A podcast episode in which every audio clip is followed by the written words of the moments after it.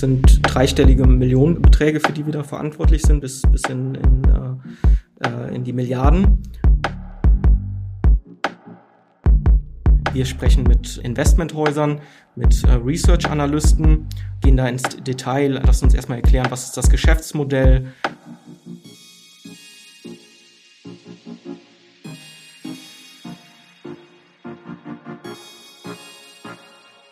ähm, ist natürlich ein, ein sehr, sehr hoher Druck.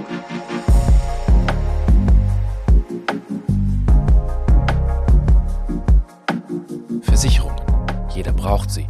Aber sich damit wirklich auseinandersetzen? Ist es nicht nur unverständliches Expertendeutsch? Und arbeiten da nicht nur Verkäufer, die mir was andrehen wollen, was ich gar nicht brauche? Und überhaupt, ist das nicht alles völlig langweilig? Es gibt viele Vorurteile über die Versicherungsbranche. Wir wollen damit aufräumen mit einem Blick hinter die Kulissen, Gesprächen mit Mitarbeiterinnen und Mitarbeitern, die von sich und ihrer Arbeit erzählen, die ganz sicher eines nicht ist. Langweilig. Dies ist Backstage Stories. Versichern ist alles nur Stromberg oder was? Ein Podcast der DBK Versicherungsgruppe. Folge 11. Herr Wolf.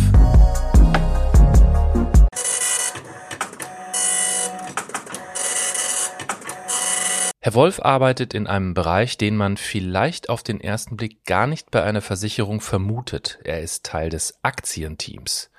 Versicherungen und Aktien, was hat das eigentlich miteinander zu tun? Also als Versicherung sind wir eines der größten Kapitalsammelbecken ähm, Deutschlands oder Versicherungen insgesamt sind eines der größten Kapitalsammelbecken. Das heißt, wir, wir müssen das Geld, wir sammeln das Geld ein von, von der DBK als auch von, von Mitgliedern und müssen das anlegen und verzinsen. Da gibt es dann verschiedene Möglichkeiten. Ich habe die Möglichkeit, äh, ähm, Rentenpapiere zu kaufen, Fixed Income, das heißt Unternehmensanleihen oder Staatsanleihen, bei dem ähm, eine fixe Rendite garantiert wird. Das sind in der Regel relativ sichere Anleihen. Das, das kommt dann auf das Rating von, vom Unternehmen an oder vom Staat. Zum Beispiel Deutschland hat ein sehr gutes Rating. Ähm, dementsprechend ist die Rendite natürlich ähm, ähm, ja sehr gering oder aktuell sogar negativ ähm, andere Unternehmen, Emerging Markets äh, oder Entwicklungsländer, die haben vielleicht dann nicht ein ganz so gutes Rating wie die äh, Bundesrepublik Deutschland und dementsprechend natürlich auch ein höheres, eine höhere Rendite. Das ist, das ist wie gesagt dieser Bond, dieser Fixed Income Markt. Ähm, die andere Möglichkeit sind, sind Aktien, die, äh, der Equity Market, äh, dass man, ähm, wie wir es jetzt aktuell machen, ähm, Anteile von einem Unternehmen kauft und dann an Kurssprüngen, an den an steigenden Bewertungen von den Unternehmen profitiert oder auch wenn die Unternehmen jährlich Dividenden oder halbjährlich Dividenden ausschütten, dann, äh, dass wir einen Anteil von dem Gewinn bekommen. Und dann gibt es noch andere Möglichkeiten, das ist dann Private Equity, ähm, Infrastrukturfonds, äh, also da gibt's verschiedenste Möglichkeiten, das, das Geld anzulegen. Ähm, Sie hatten schon richtig gesagt, bei der DBK bringt man vielleicht nicht direkt Aktien mit in, in Verbindung. Das ist historisch sind wir in, in, in Deutschland, ähm, ist die Aktienkultur noch nicht so ausgeprägt wie in, wie in anderen Ländern. Man konnte in der Vergangenheit ähm, eine ausreichende Rendite oder eine, eine gute Rendite mit diesen sicheren Staatspapieren, Staatsanleihen oder Unternehmensanleihen erwirtschaften. Ähm, das hat sich im Zuge der Finanzkrise dann, ähm, ja, leider muss man sagen, hat sich das äh, anders entwickelt jetzt. Die äh, Europäische Zentralbank kauft im großen Stile monatlich Anleihen an und hat somit die, diese, die Zinsen quasi ähm, ja, deutlich, deutlich gesenkt, so dass, ähm, dass, dass man da eine ja nicht mehr eine ausreichende Rendite entwickeln kann.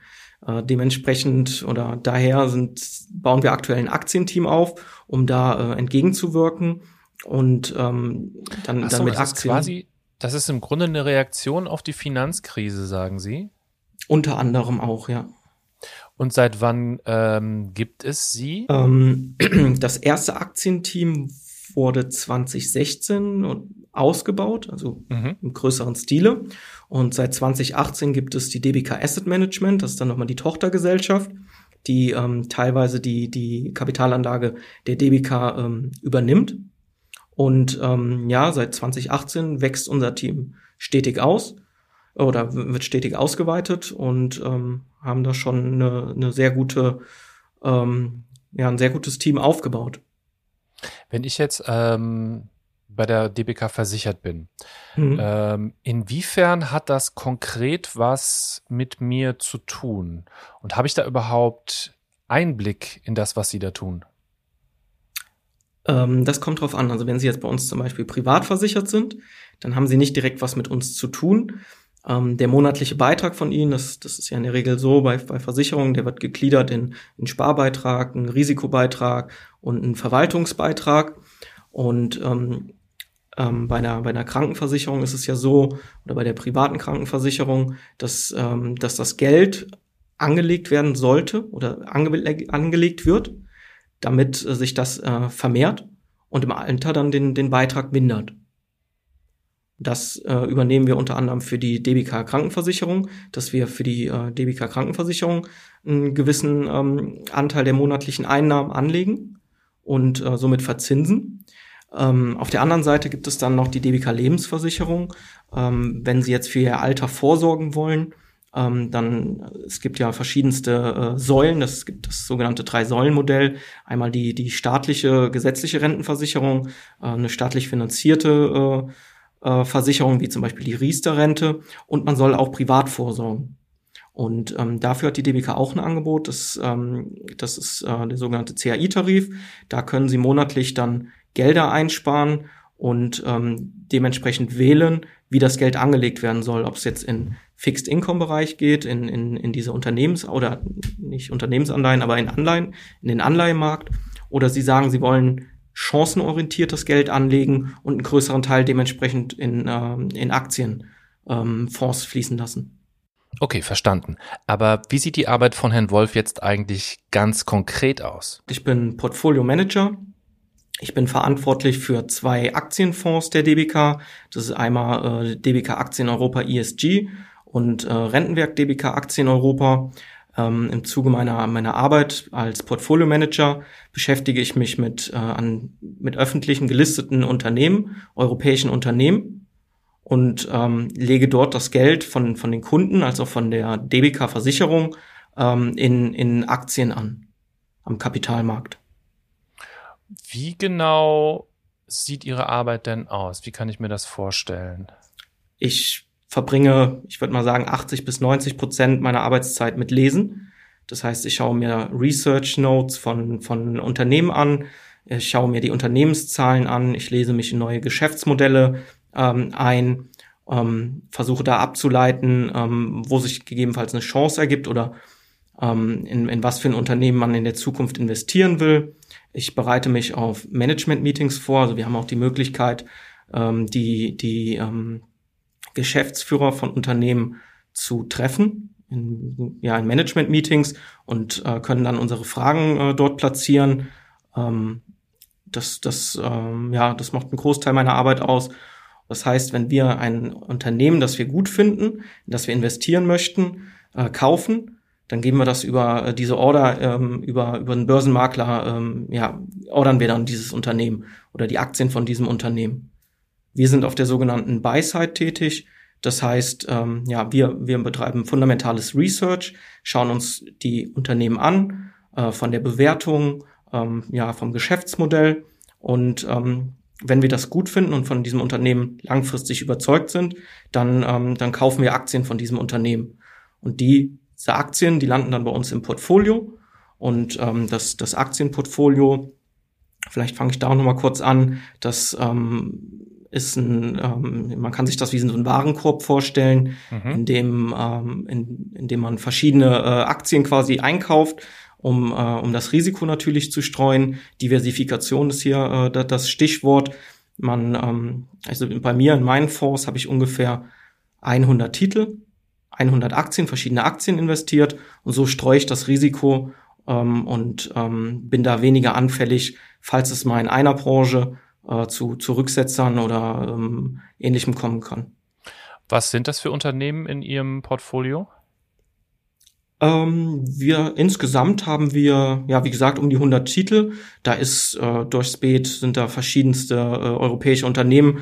Die größten, das kennen Sie vielleicht, äh, das sind äh, ähm, LVMH, äh, Roche, ein Medikamentehersteller, Ähm, da sind Unternehmen drin, Banken teilweise, Versicherungsunternehmen, ähm, SAP, also das sind die unterschiedlichsten europäischen Unternehmen, die wir, die wir da eingekauft haben. Wonach gehen Sie da? Was sind so Kriterien, ähm, dass, dass, dass Sie anfangen äh, zu investieren? Mhm. Also wir, wir schauen uns erstmal das Geschäftsmodell an und, und stellen uns die Frage, ob das ein Geschäftsmodell ähm, ist, das, äh, das ähm, in der Zukunft noch benötigt wird. Ja, und wenn wir, äh, wenn wir davon überzeugt sind von diesem Geschäftsmodell, dann geht's in die nächste Ebene, dann schauen wir uns die Fundamentaldaten an, das heißt die Bewertung. Ist das Unternehmen aktuell fair oder, äh, oder überbewertet oder unterbewertet? Und wenn wir sagen, okay, für unserer Meinung nach ist das Unternehmen aktuell unterbewertet, ähm, dann, dann investieren wir das in das Unternehmen. Wenn dagegen das Unternehmen unserer Meinung nach überbewertet ist, also aktuell der, der, der Kurs ähm, oder wie das Unternehmen für zu teuer äh, befinden, dann, ähm, dann schauen wir uns das Unternehmen auch noch genauer an. Wir packen das auf die sogenannte Watchlist und äh, warten dann, dass wir gegebenenfalls eine, eine bessere Einstiegsmöglichkeit ähm, finden. Was in Ihrem Portfolios ist doch ähm, transparent, oder? Öffentlich einsehbar. Oder ist das irgendwie, sind das sensible Informationen? Zum Teil. Also es gibt unterschiedliche Fonds. Es gibt sogenannte Spezialfonds. Es gibt ähm, Publikumsfonds. Bei Publikumsfonds, das ist, ähm, das ist es dann tatsächlich so, dass ähm, die Zusammensetzung des Portfolios halbjährlich äh, veröffentlicht wird oder zum Teil veröffentlicht wird, die größten Positionen zumindest, auf ähm, der Internetseite oder im Internetauftritt der Verwahrstelle. Ähm, bei dem Spezialfonds ist das dann nicht der Fall. Da kann tatsächlich nur der Eigentümer des Fonds ähm, sich genau anschauen, wie sich da das Portfolio zusammensetzt.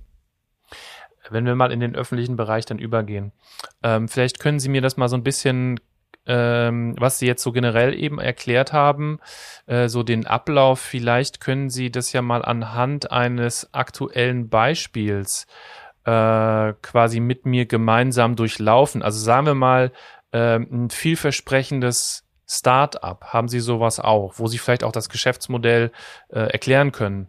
Startups in dem Sinne, in die investieren wir nicht. Startups okay. sind in der Regel private Firmen, mhm. ähm, die noch nicht profitabel sind.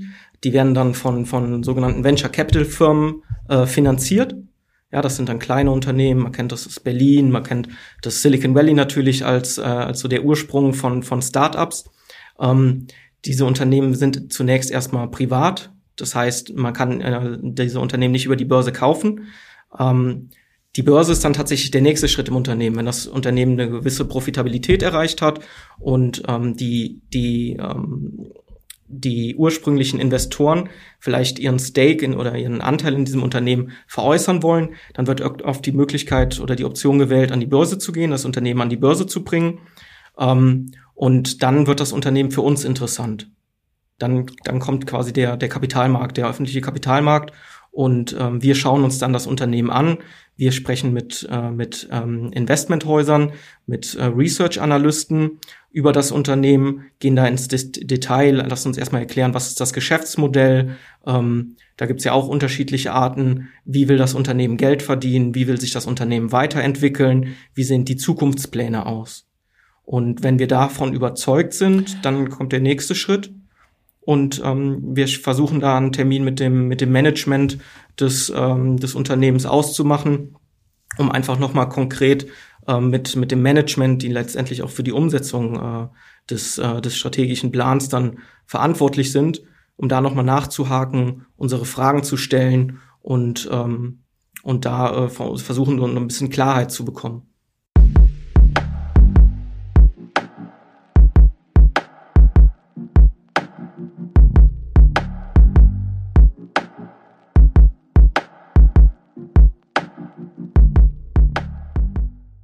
So, jetzt sind wir natürlich richtig drin in der Geschichte.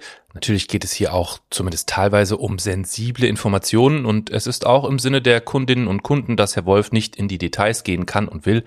Aber um es einmal zu verdeutlichen, wie seine Arbeit aussieht, bitte ich ihn, es anhand eines Beispiels zu erzählen. Wir können da gerne äh, über, ähm, über die Transportunternehmen zum Beispiel sprechen. Als letztes Jahr die Corona-Krise ähm, oder die Pandemie ausgebrochen ist, ähm, hatten wir uns dann im Team zusammengesetzt, äh, mal so erörtert, diskutiert, okay, was sind jetzt die, die Bereiche, die äh, besonders gefragt sind, welche Bereiche werden ähm, gegebenenfalls ähm, aktuell vielleicht unter der Krise leiden. Und ähm, da sind wir schnell auf, auf die Idee gekommen, dass, dass eigentlich dieses ganze Transportgeschäft, auch wegen dem, äh, wegen dem weiteren E-Commerce, mit dem, mit dem Onlinehandel, dass das, ähm, dass das eigentlich zunehmen sollte über mhm. die, über die aktuelle Lage. Und, wir ähm, heißt eigentlich, wie groß ist Ihr Team da? Was, wie kann ich mir das vorstellen? Ja, wir sind aktuell bei uns im Aktienteam sechs Kollegen. Mhm. Ja, das sind ähm, vier Junior Portfolio Manager und zwei Senior Portfolio Manager. Ja, wie gesagt, wir setzen uns eigentlich äh, morgens immer ähm, ja mal mindestens eine Stunde zusammen und ähm, sprechen so ein bisschen über den Tag, über unsere Ideen, ähm, was haben wir gelesen und am Nachmittag auch, um nochmal den, den Tag Revue passieren zu lassen, den nächsten Tag so ein bisschen zu planen.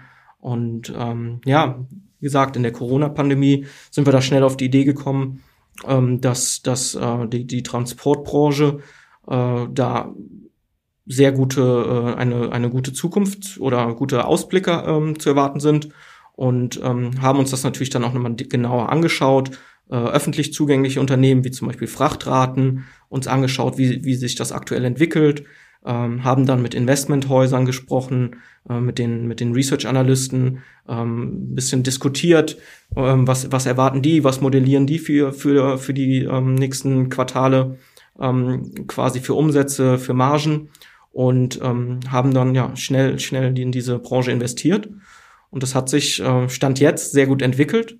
Äh, die Kurse sind deutlich höher als vor einem Jahr und ähm, dementsprechend ein, äh, ein erfolgreiches Invest.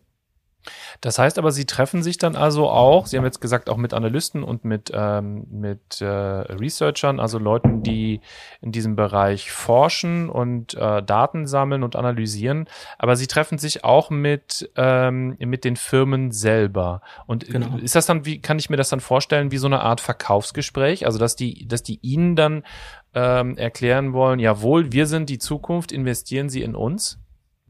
Ähm, ja, also zum Teil ähm, definitiv ein Verkaufsgespräch von den von den Investmenthäusern, von den Research-Analysten. Die wollen natürlich, dass, dass, äh, dass man in neue Unternehmen kauft oder, oder auch vielleicht Unternehmen, die sie aktuell auf einem, mit einem Verkaufen raten, dass man die verkauft, weil ähm, die, die ähm, Investmenthäuser, die, ähm, das sind dann diese sogenannten, die Broker, die verdienen dann an dem Umsatz mit uns. Ja, heißt, wenn, okay. wenn wir kaufen, dann verdienen sie, wenn, wenn sie verkaufen, wenn wir verkaufen, dann verdienen sie auch. Da gibt's natürlich einen gewissen Anreiz von, von den, äh, von den Investmenthäusern, ähm, ja, da neue Ideen zu liefern, äh, positive oder bei in Unternehmen, die man kaufen soll, als auch verkaufen. Ähm, genau. Und mit den, mit den ähm, Geschäftsführern der verschiedensten Unternehmen ist es natürlich auch ein, äh, zum Teil ein, ein Verkaufsgespräch. Die sind natürlich auch daran interessiert, dass man, dass man in dieses Unternehmen investiert. Und ähm, da muss man dann versuchen, ähm, man muss sich die Informationen zusammensuchen, die, ähm, die dann letztendlich relevant sind. Sie ganz persönlich, ähm, als Teil dieses Teams, Sie haben dann mhm. ja schon auch eine gewisse Verantwortung, weil es ja logischerweise nicht Ihr Geld ist, weil Sie ja das äh, ähm, fremdes Geld sozusagen verwalten. Ist das was, was Sie ähm, umtreibt, sage ich mal, diese Verantwortung? Ich stelle mir das jetzt mhm. gar nicht so einfach vor, äh, mhm. weil das sind ja dann wahrscheinlich auch wirklich große Summen, für die Sie verantwortlich sind. Das, äh, das ist definitiv so. Also ähm, das sind höhere oder dreistellige Millionenbeträge, Beträge, für die wir da verantwortlich sind, bis, bis in, in, äh, äh, in die Milliarden. Ähm, ist natürlich ein, ein sehr, sehr hoher Druck. Und ähm, dieser Verantwortung sind wir uns natürlich bewusst und äh, versuchen da dann treuhänderisch äh, natürlich das Geld äh, bestmöglichst anzulegen. Was passiert denn? Das kann ja in so einem Fall immer mal passieren, ähm, wenn jetzt Sie sich, ich sage jetzt einfach mal so laienhaft, wenn Sie sich verspekulieren, wenn Sie, obwohl Sie so sicher, äh, also sich so, so gut informiert haben, wie Sie eben mhm. beschrieben haben, die, die üblichen Vorgänge, und wenn Sie dann doch, wenn irgendwas Unvorhergesehenes passiert, so wie der, ähm, wie 2008 zum Beispiel, ähm, mhm. ist das Geld denn dann weg von mir als äh, DBK-Kunde? Also wir, wir haben ähm, auch gewisse Vorgaben in den Fonds. Das heißt, ich, mir ist es nicht erlaubt, und das möchte ich auch gar nicht, dass ich zu viel ähm, Geld oder mein Portfolio zu hoch gewichte in einen Einzeltitel. Dass ich zum Beispiel sage, okay, jetzt dieses eine Unternehmen, von dem bin ich so überzeugt, da will ich zehn Prozent von, äh, von meinem Fondsvermögen investieren. Das, das machen wir nicht. Da, da haben wir auch gewisse Vorgaben, ähm, so da, dass wir das, wie gesagt, sehr breit streuen, dass das, äh, die, diese Invests. Ähm, es kann natürlich immer vorkommen, dass, dass mal äh, unvorgesehen ein Crash kommt. Ja, Sie haben es schon angesprochen, 2008. Wir hatten es jetzt auch in der Corona-Krise ähm, mhm. 2020, dass der Markt ähm, ja ähm, ja dass da eine, eine deutliche Performance nach unten gezeigt wurde, minus 30 Prozent. Ähm, das ist aber auch immer wieder eine neue Chance. Und zwar ähm, ist es für einmal für die Bewertung, dass, dass, äh, dass man wieder günstig nachkaufen kann und dass sich auch wieder neue Geschäftsmodelle ergeben. Das war 2008, ähm, kam zum Beispiel die, die, das, das ganze Cloud Computing. Das wurde nach der, äh, nach der äh, Finanzkrise ähm, ja, ähm, ein großer Treiber für die Aktienmärkte. 2020 zum Beispiel ist es die mRNA-Technologie von äh, BioNTech und von Moderna. Das ist auch immer wieder eine Chance.